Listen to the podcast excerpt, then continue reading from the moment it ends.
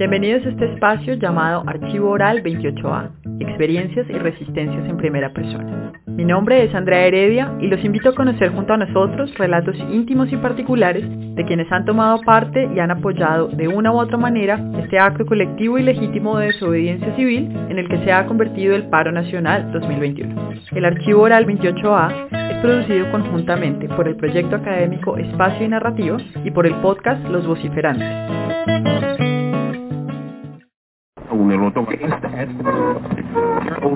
Desde Cali, Lice nos cuenta cómo fue la experiencia de marchar al lado de su madre en la movilización del 8M.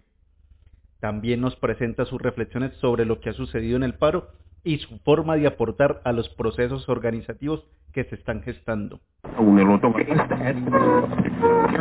Uy, el paro es como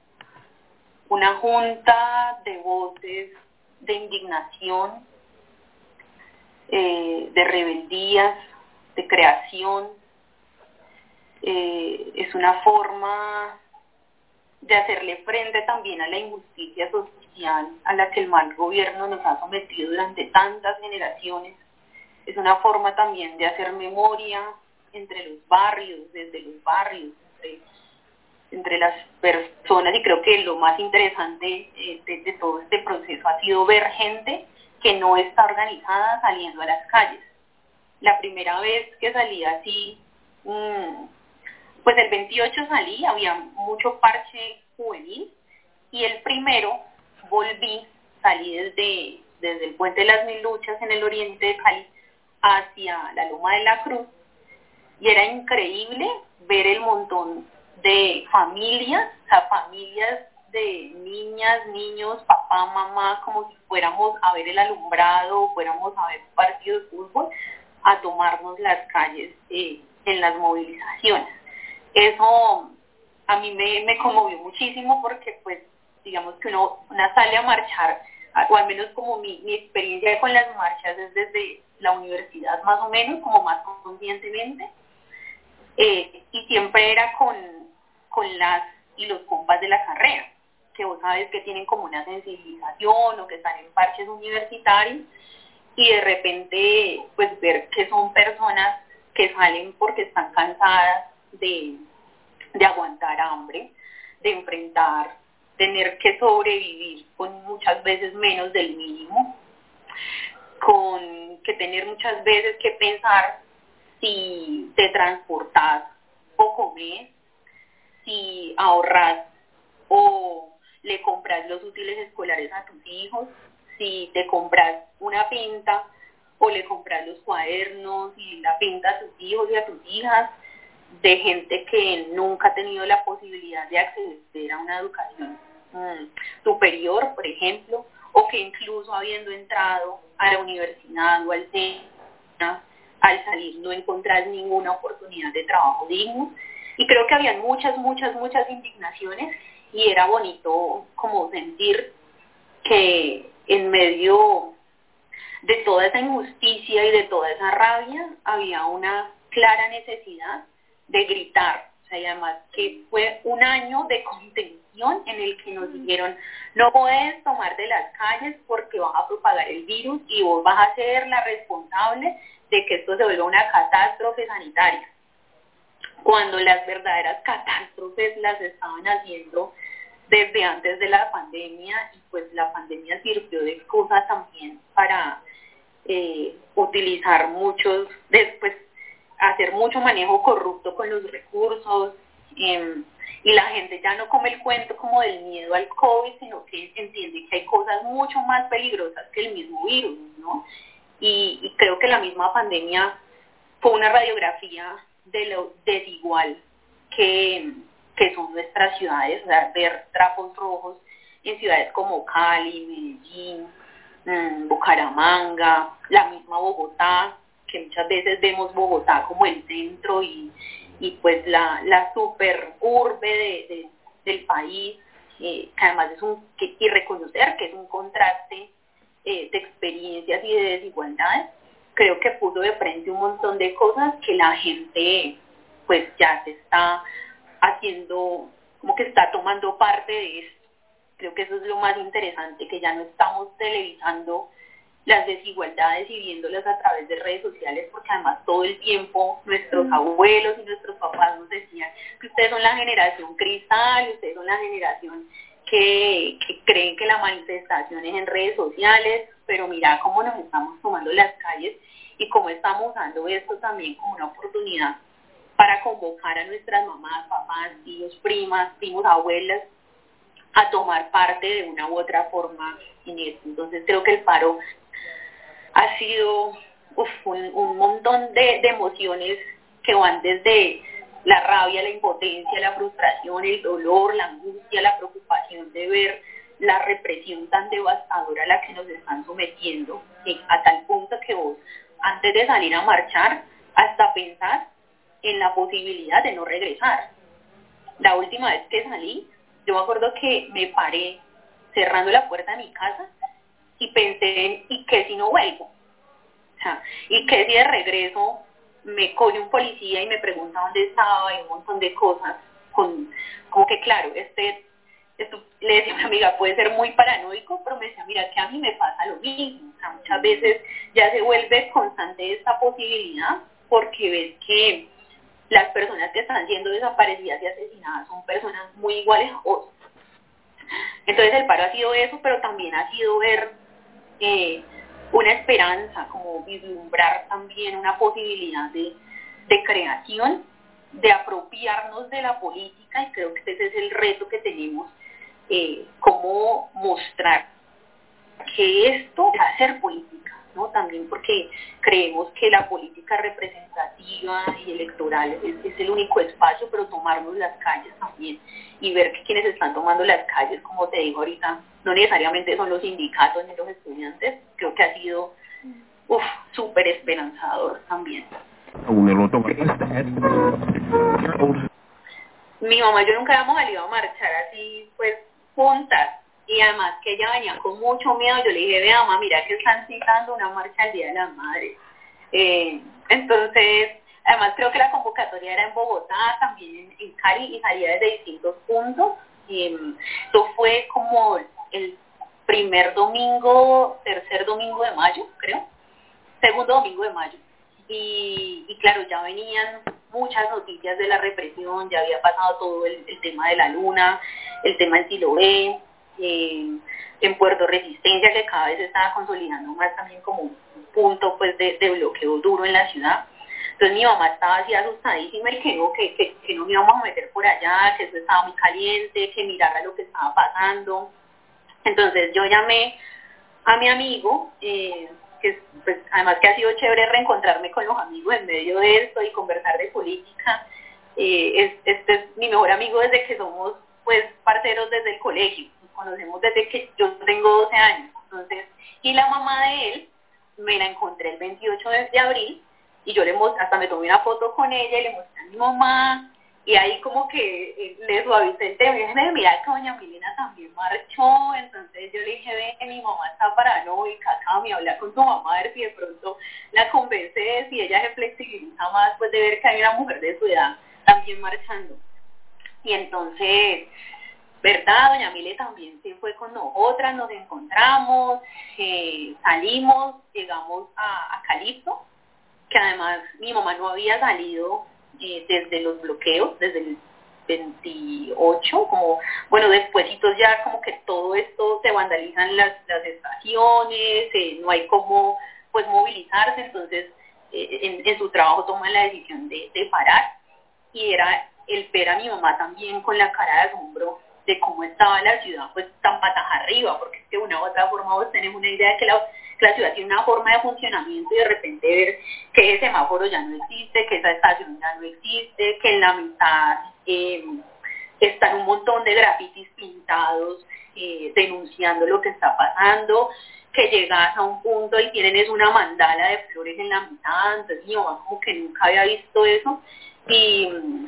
llegamos, eh, las compañeras de la Casa Cultural de Chontaduro estaban como liderando eh, la, salida desde allí Además está la maestra Nidia Góngora, ve, yo casi me pongo a llorar de la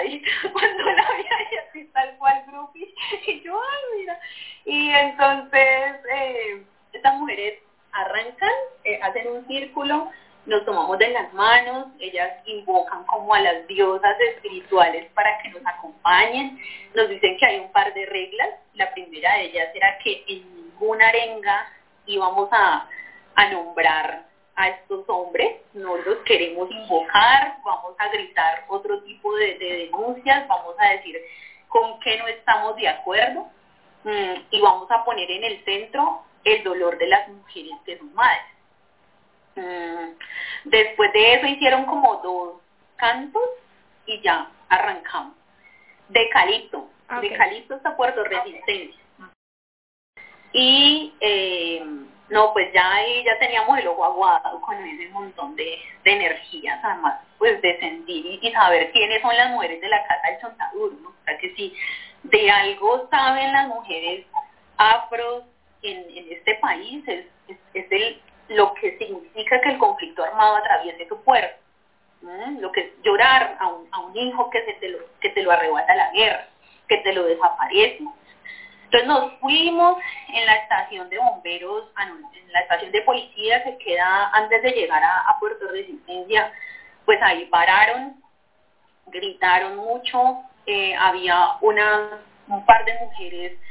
que se les notaba mucho el, desespero, el dolor, gritando y mostrándoles a los policías las carteras que ellas mismas habían elaborado gritando que querían el regreso de los desaparecidos, que se los devuelvan, fue muy, muy, muy duro.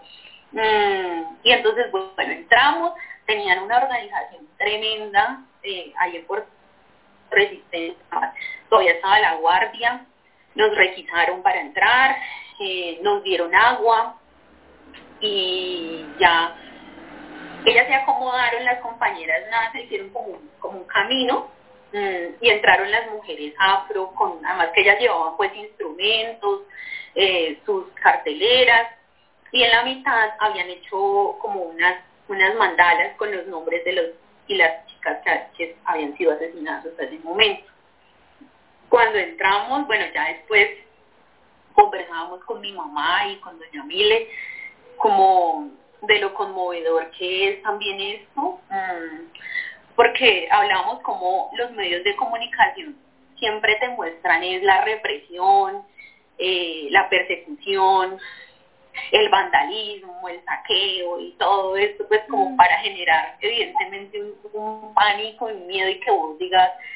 sí, necesitamos eh, intervención de la policía en este momento para que le pongan orden a esto.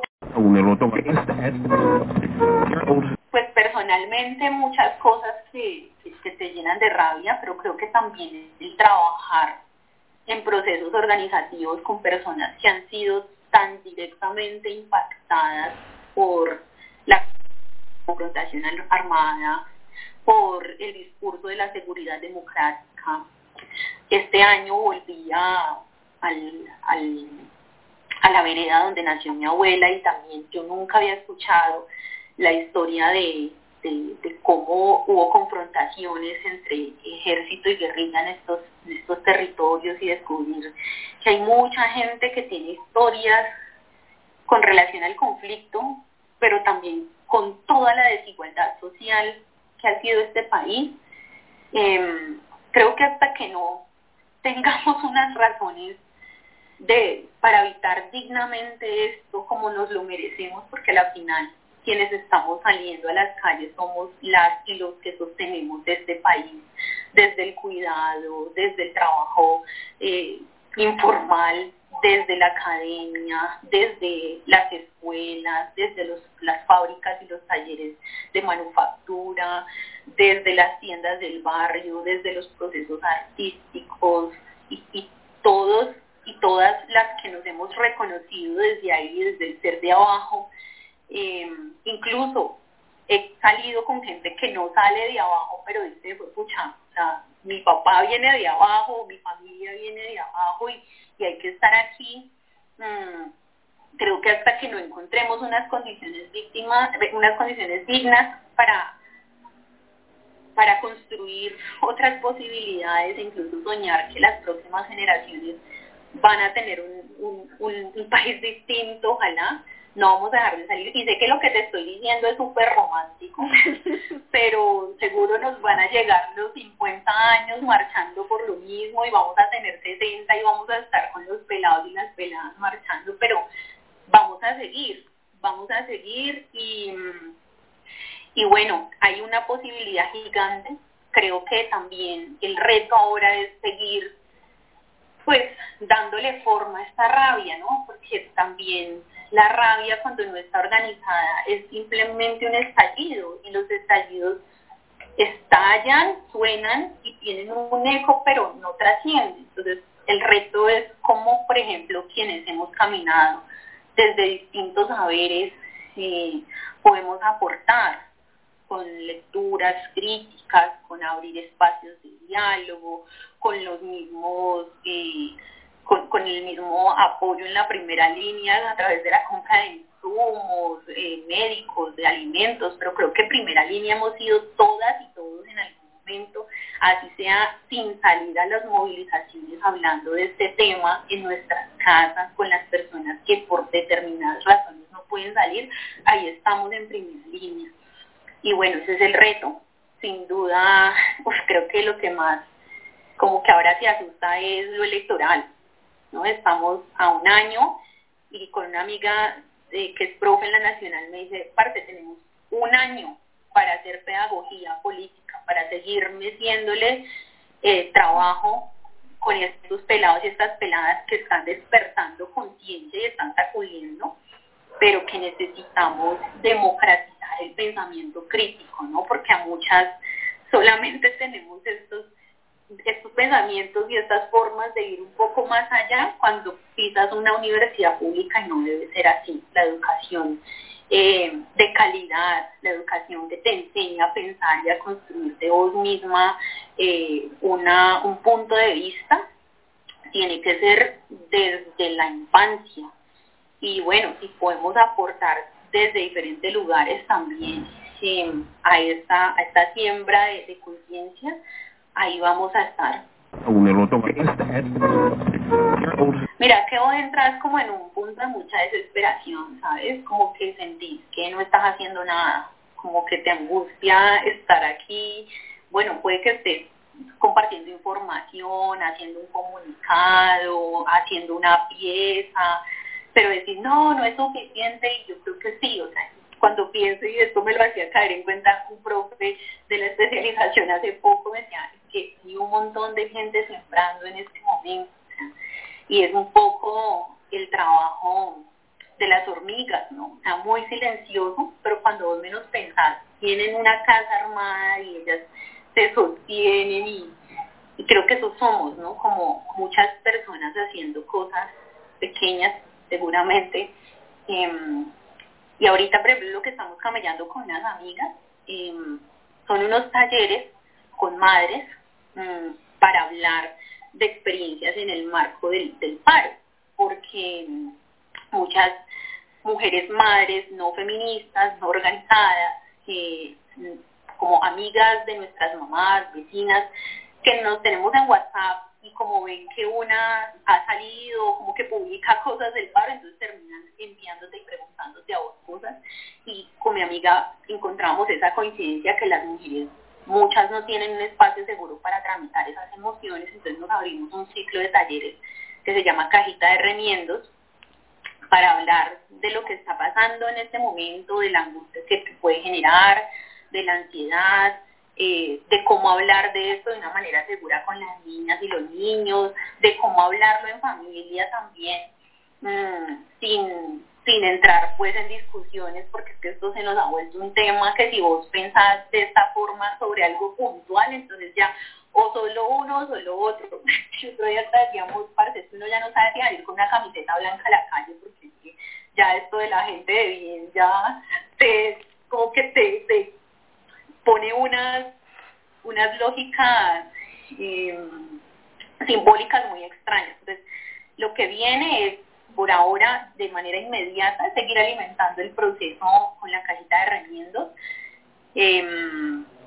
seguir escuchando propuestas de otras amigas, amigos que están diciendo cosas muy bacanas, seguir saliendo a las calles, eh, conversar con mi prima, mis primas más chiquitas también, que esta es su primera vez con la posibilidad de votar, mm, de abrir espacios, creo que es importante abrir espacios eh, para, para, para dejar de, de, de esta lógica del abstencionismo que tanto daño nos hace en nuestro país y empezar a involucrarnos de distintas formas en las decisiones políticas. Y, bueno, construir, aportar, conocer más. Eh, creo que es clave en este momento no perder el fuego. Ya llevamos un mes, hay mucho desgaste también, en un punto ya caemos de pronto en una extraña normalización de la situación, entonces si te enseñan eh, noticias de chicos, chicas que están siendo desaparecidas, reprimidas, ya es como lo normal, como que en este país también la violencia se nos ha vuelto un discurso cotidiano y empezamos a normalizar las cosas y creo que hay que seguir mostrando. Creo que un reto que tiene tenemos y que me interesa personalmente es empezar a construir una memoria también desde las ciudades. Medellín nos, nos tiene un avance gigante en construcción de memoria urbana y en Cali con todo lo que ha pasado también nos acude a, pensarnos en las puertas de construcción de memoria, eh, de no olvidar lo que pasó en este paro, de no olvidar lo que hicieron en nuestros barrios. Gracias por acompañarnos en este episodio de Archivo Oral 28A, Experiencias y Resistencias en Primera Persona. Los invitamos a construir este espacio con nosotros, compartiéndonos sus relatos y experiencias sonoras a través del correo electrónico archivo28a.gmail.com. Queremos también mandar un saludo caluroso a los amigos y aliados que han contribuido a replicar nuestra convocatoria y han apoyado esta iniciativa. Un abrazo grande a todos ellos. Hasta pronto.